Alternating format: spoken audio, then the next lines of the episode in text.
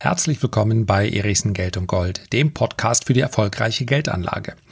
Wir schauen heute ein klein wenig über die Grenzen hinweg auf eine Branche, die den meisten Anlegern eher unbekannt sein dürfte, die aber unter spekulativen Aspekten aus meiner Sicht in den nächsten 12 bis 24 Monaten durchaus einen Blick wert ist. Also legen wir los. So, der heutige Podcast, die heutige Episode entstand mehr oder weniger durch Zufall, nämlich durch eine Depotleiche. In Anführungszeichen, so tot ist die Leiche nämlich gar nicht mehr. Ich habe mir zum Jahresende also meine Depots angeschaut, habe mir die Bestände angeschaut und die Schlusskurse, Jahresschlusskurse. Und da ist diese Aktie wieder aufgetaucht. Ich werde gleich den Namen gerne nennen. Es ist eine Aktie, die noch übrig geblieben ist aus einer Spekulation, die ich vor drei oder vier Jahren umgesetzt habe. Ich kann an dieser Stelle schon mal sagen, dass es mehr schlecht als recht war. Also die äh, Spekulation ist nicht gänzlich aufgegangen. Ich habe allerdings auch keinen großen Verlust eingefahren. Es ging um den Anstieg von verschiedenen Gütern in, im Bereich der Landwirtschaft. Ganz wichtig, es war keine Spekulation auf die Preise von Nahrungsmitteln. Das ist ein ganz großer Unterschied. Persönlich denke ich, dass Grundnahrungsmittel, Energie und Wasser jedem zugänglich sein muss und deswegen halte ich Spekulationen an der Options- bzw. Futures-Börse auf diese Güter auch nicht für sinnvoll. Der ursprüngliche Gedanke dahinter, der war sinnvoll, dass also ein Landwirt seine Ernte heute verkaufen kann zu einem Preis, der dann bereits feststeht, weil er sagt, damit habe ich meine Kosten gedeckt, ich kann meine Familie ernähren, ich kann Investitionen tätigen. Dafür nehme ich in Kauf, dass möglicherweise die Preise in ein paar Monaten noch höher sind. Aber das, was ich hier habe, reicht mir. Und das konnte er über diesen Markt mit Optionen sichern. Das war sinnvoll. Was allerdings viele Spekulanten daraus gemacht haben, eben nicht. In dem Moment, wo ganz große Marktteilnehmer in so einen Markt hineinströmen, können sie die Preise nämlich auch maßgeblich beeinflussen. Und wir können das Ganze abkürzen. Es geht einfach nicht, dass in einigen Teilen der Welt sich dann die Ärmsten der Armen keine Schüssel Reis mehr leisten können, weil der Reispreis von Spekulanten hochgetrieben wird. Und diese Spekulation hat eben sehr oft überhaupt nichts mit der tatsächlichen Lage zu tun, also mit dem tatsächlichen Angebot an Reis. Da wurde und wird teilweise noch immer dann von riesigen Spekulanten der Reis aufgekauft, wird in Warenhäuser verschifft und dort notfalls auch gelagert, bis er verfällt, nur um den Preis auf einem gewissen Niveau zu halten. Man mag darüber denken, wie man will. Ich akzeptiere, dass die Börse eine Grauzone ist, aber das ist für mich nicht in Ordnung. Darum ging es auch nicht. Es gibt nämlich durchaus noch andere Faktoren, die hier einen Einfluss nehmen, andere Faktoren, die natürlicher Art sind. Die Landwirtschaft ist zu Recht etwas, was in den meisten Anlegerdepots vermutlich sich nicht widerspiegelt. Denn die Landwirtschaft ist ein, egal ob wir über landwirtschaftliche Produkte sprechen, ob wir den, über den Anbau sprechen, aber insbesondere wenn wir über die Preise, die man erzielen kann für Schweinehälften, für Weizen, für Orangensaft, für Mais, für Reis und so weiter, dann gibt es noch viele, viele andere Faktoren, die hier einwirken. Und weil die so schwer vorhersehbar sind, ist das ein, ein Bereich, ein Sektor, der tatsächlich für den langfristigen Investor, naja, zumindest gewisse Gefahren birgt. Er ist aber gerade jetzt in diesem Moment möglicherweise für denjenigen, ja, der sich des Risikos bewusst ist, ein, durchaus einen Blick wert. Die Aktie, die ich übrigens noch im Depot habe, und jetzt kommt der Disclaimer, die diese Aktie ist als hochspekulativ aufgrund ihrer Größenordnung zu betrachten. Ich klicke mal kurz hin. Also aktuelle Marktkapitalisierung 430 Millionen australische Dollar. Ich weiß nicht, ob ich sie heute nochmal kaufen würde. Ich habe sie nur deshalb nicht verkauft, weil sie einzig und allein in Australien notiert wird. Und da habe ich gesagt, naja, die haben eigentlich so eine gute Dividendenrendite gehabt. Mittlerweile ist die Dividendenrendite etwas runtergekommen, beträgt jetzt rund, äh, müsste noch vier, viereinhalb Prozent in etwa. Die Aktie heißt Rice Growers. Rice Growers? Reis? Richtig, hat mit Reis zu tun. Die bauen Reis an. So, ist gerade auf einem 52-Wochen-Hof hoch nicht Hof. Ja. Hof hat übrigens mein Onkel. Ja, insofern ist der Podcast vielleicht auch ein bisschen familiär bedingt. Also früher war mein Onkel Landwirt, heute sind das alles stillgelegte Flächen. Verrückte Zeit. Manchmal verdient man mit stillgelegten Flächen mehr, als wenn man anbaut. Die Landwirte werden wissen, wovon ich spreche. Ich selber bin hier absolut kein Experte. Also bei sieben australischen Dollar handelt die Aktie und ich würde sie auf diesem Niveau weder kaufen noch verkaufen. Bei mir ist sie einfach mitgelaufen, weil mir die Dividendenrendite gereicht hat. Und ich hatte auch nur 1000 Stück. Das ist ein Gegenwert von 5000 Euro. Jetzt bitte Entschuldigung, falls jemand nur versteht, aber für mich ist die, das Depot eben deutlich größer und ich habe gesagt, ich lasse sie einfach mal mitlaufen. Das ist glasklar keine Kaufempfehlung. Ich habe in den letzten zwölf Monaten kein Research mehr zu dieser Aktie betrieben. Aber sie hat jetzt immerhin mal dazu gereicht. Wo habe ich sie eigentlich? Ich müsste sie im Schnitt zu fünf australischen Dollar gekauft haben. Aber seitdem gab es eben glatte viermal äh, Dividende hinzu. Und das ist eben etwas, was in diesem Bereich ganz typisch ist. Die Aktien schwanken stark, aber sie haben häufig recht hohe Dividendenrenditen. Was jetzt noch dazu kommt und warum ich überhaupt diesen Sektor mal bespreche, und für viele sei es bitte auch nur, damit sie einfach mal den Blick über den Horizont werfen, ohne dass da gleich in der eigenen Anlage etwas passieren muss. Ja? Ähm, was interessant ist momentan, ist, dass wir eine Gemengelage haben, die Erwartungshaltung höherer Inflation und gleichzeitig, und darauf werde ich gleich kommen, gibt es ganz spannende Überlegungen von Experten, die sagen, dass das Wetter in den nächsten 12 bis 24 Monaten zu Extremen neigen könnte. Ich sehe das selber mit einem leichten ironischen Grinsen. Ja, du kannst es jetzt gerade nicht sehen, aber ich werde dir gleich vorlesen, was diese, woher diese Studie kommt und was der Verfasser dieser Studie denkt, beziehungsweise was ihn überhaupt dazu äh, autorisiert, ermächtigt, befähigt, so eine Studie rauszugeben.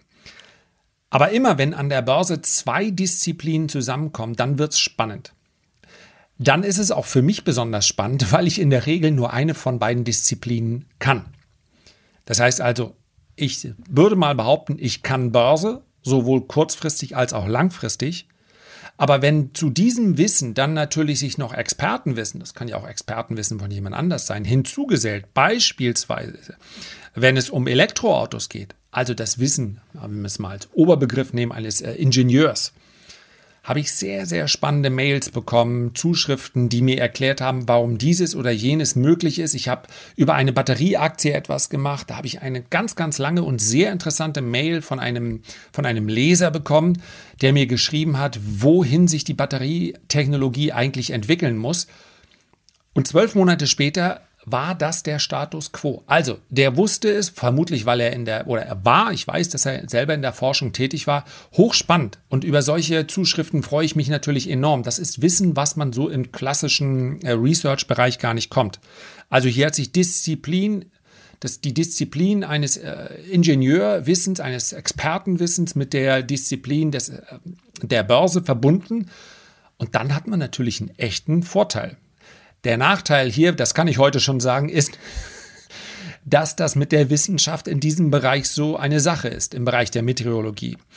Aber es gibt natürlich auch anderes Fachwissen. Also durchaus, wenn der ein oder andere sich das gerade anhört und sagt, eigentlich kenne ich mich damit sehr, sehr gut aus und dazu habe ich eine Meinung. Warum das nicht in die eigene Geldanlage mit einfließen lassen?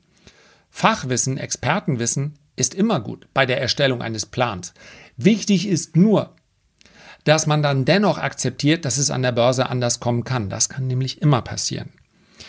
Und wenn wir über die Meteorologie sprechen, dann ist es natürlich eine Wissenschaft, die zwar sehr, sehr viel hinzugewonnen hat in den letzten Jahren, aber wenn man ehrlich ist, ich glaube, die Meteorologen sehen das vielleicht anders, dann ist der Output, also das, was wir gewonnen haben, immer noch vergleichsweise gering. Das heißt also, es mag sein, dass sich die Wettervorhersagen von einem Tag auf zwei bis drei Tage ausgedehnt haben, in, in der Art ausgedehnt haben, dass man sagen kann, tatsächlich mit einer Wahrscheinlichkeit von 60 oder 70 Prozent stimmt das, was man für den dritten Tag annimmt. Aber seien wir mal ganz ehrlich, wir erleben es alle und das ist, glaube ich, nicht nur subjektiv. Gerade hier an der Küste mag es besonders schwer sein, das gebe ich zu, aber irgendwo ab dem sechsten oder siebten Tag geht das in den Bereich des Münzwurfs. Und wenn wir die enorme Vielfalt an Daten berücksichtigen, die hier mit reinspielt beim Wetter, dann ist das auch völlig in Ordnung. Wahrscheinlich werden in fünf oder zehn Jahren Hochleistungsrechner deutlich bessere Modelle erstellen. Wenn wir über die Wetterextremata sprechen, über Hurricanes etc., dann muss man sagen, da sind wir ja schon eine ganze Ecke weitergekommen.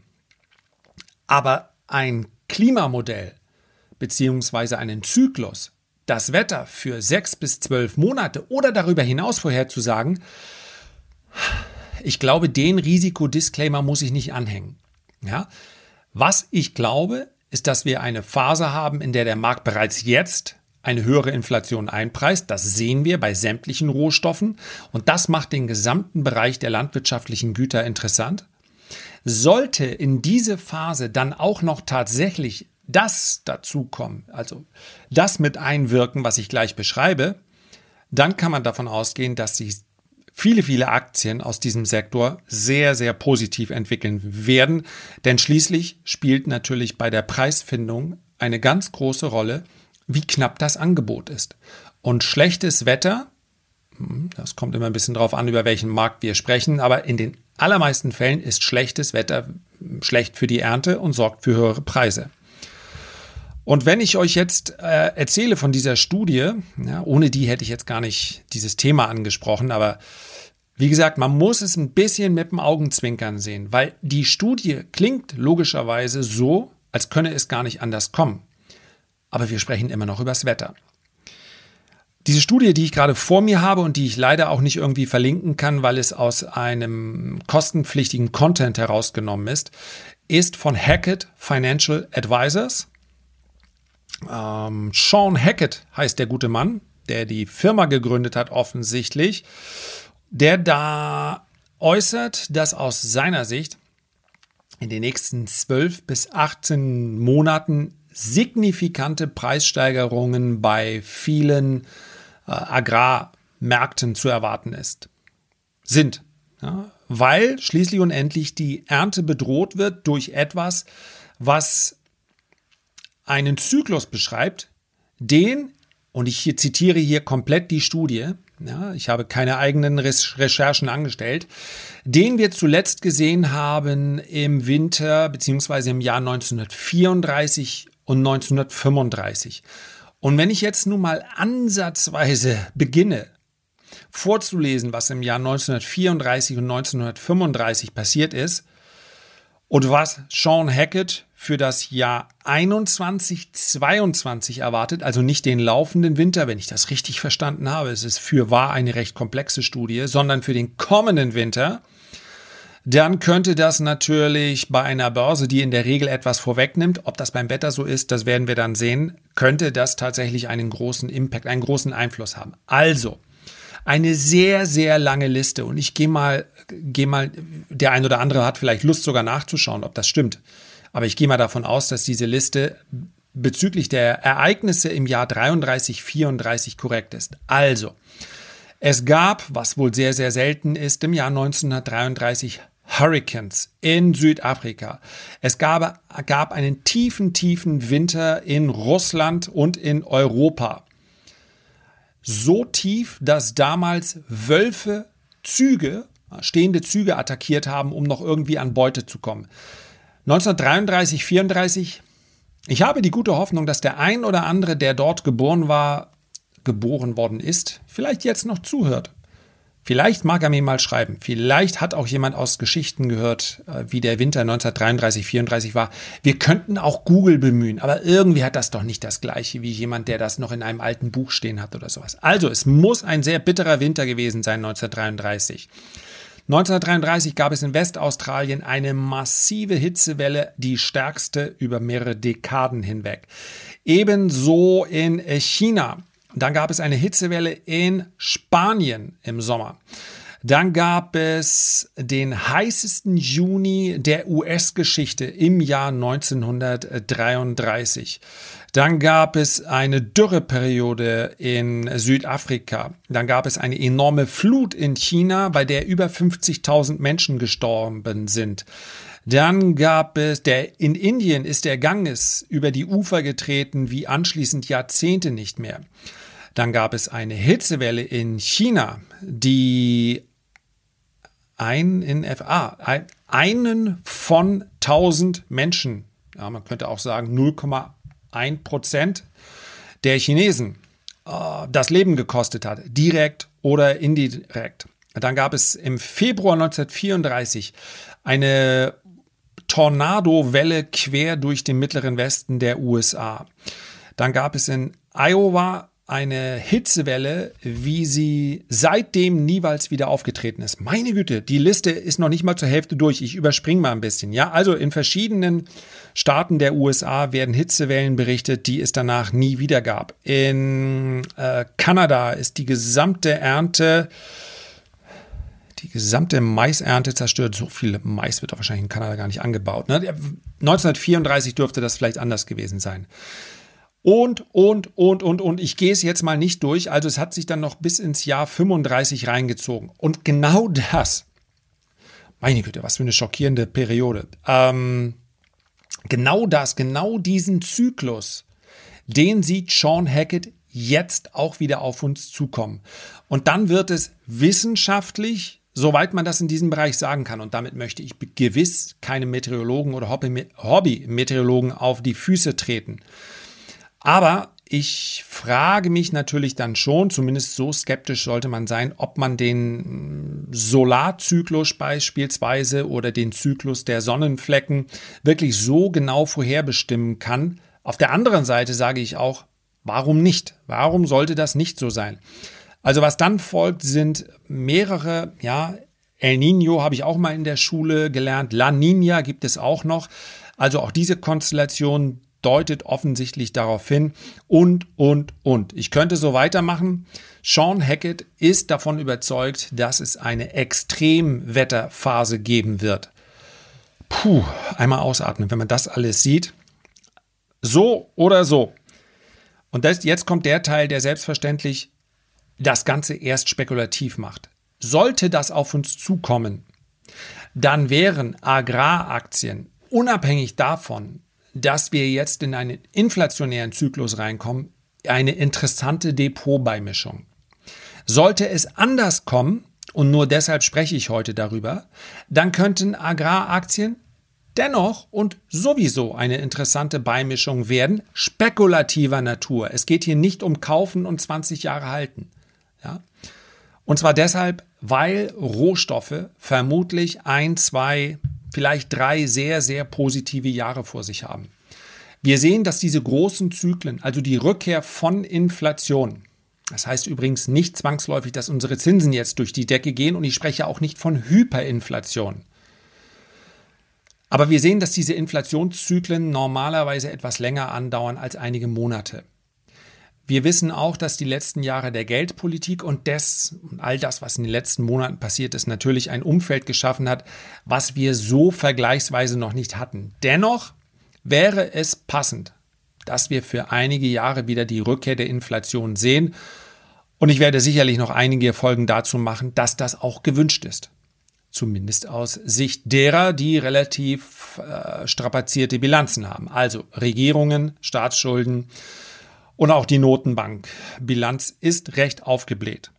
Und das macht diese, diesen Bereich so spannend. Damit gehen übrigens dann auch zwangsläufig höhere Ölpreise einher. Das ist, glaube ich, klar, dass es nicht nur den Bereich der Agraraktien hier betrifft. So, ich möchte ganz bewusst jetzt nicht darüber sprechen, wie diese Agraraktien aussehen. Es gibt mehrere Agraraktien, entweder direkte Produzenten, da wäre dann so einer wie Rice Growers in Australien, wie gesagt, wird nur dort gehandelt, die Aktie, nur an der australischen Börse. Da wäre eher noch einer der kleineren Anbieter. Es gibt gar nicht so viele reine Anbieter von Agrargütern. Es gibt sehr, sehr viele äh, Zulieferer und auch die profitieren dann natürlich von so einer Marktphase. Es gibt das Ganze auch im Bereich der Branchen-ETFs. Und wer jetzt sagt, Erichsen, wenn du das alles hier erzählst, dann kannst du doch ein paar Aktien und ein paar ETFs nennen. Genau das möchte ich eben nicht. Denn ich kann nicht in Hunderten von Podcasts und Videos sagen, dass man, wenn man über die spekulative Geldanlage nachdenkt, sich erst informieren muss und dann haue ich einfach die Aktien raus. Ich weiß ja nicht, wer hier zuhört. Und ich weiß aber ganz genau, derjenige, der sich nicht mit der spekulativen Anlage auskennt, der muss dann sich erst mit der Materie beschaffen. Nein, habe ich beschaffen? Ich denke zu sehr gerade in Landwirtschaft. Befassen. Denn mit ein wenig Recherche findet man durchaus selber raus, was es für Agraraktien gibt, was es für Agrar-ETFs gibt. Wenn man diesen Schritt nicht machen will, dann ist vielleicht das Interesse an der Börse so groß gar nicht. Und dann ist es auch nicht sinnvoll, in die spekulative Anlage einzusteigen. Und wenn doch, dann lernt man, während man sich das Ganze anschaut, hm, das ist ja doch etwas komplexer. Vielleicht muss ich etwas mehr Zeit aufbringen. Und das wäre dann wieder ein positiver Nebeneffekt. Und wer sagt, es war einfach nur mal spannend zu hören, auch das würde mir als Ergebnis vollkommen ausreichen. Ich werde da sicherlich in Zukunft noch drüber sprechen, insbesondere weil der Bereich Rohstoffe natürlich nicht nur Agrar und Öl ausmacht und weil eine wieder anziehende Inflation auch noch in anderen Bereichen wirkt. Für heute soll es das aber erstmal gewesen sein und ich bitte, das alles mit dem nötigen Respekt zu betrachten. Ja? Wettervorhersage, ein Zyklus für die nächsten 12 bis 24 Monate. Ich gehe mal davon aus, dass Sean Hackett auch dann noch mit seiner Vorhersage zufrieden wäre, wenn sich das Ganze um ein oder zwei Jahre verschieben würde. Langfristig wäre das dann immer noch eine ziemlich genaue Vorhersage. Für die Börse wäre es aber ein klein wenig zu grob. So, und jetzt wünsche ich euch noch einen schönen Tag. Bye bye. Herzlichen Dank für deine Aufmerksamkeit. Ich freue mich, wenn du auch beim nächsten Mal wieder mit dabei bist und wünsche dir bis dahin eine gute Zeit. Dein Lars.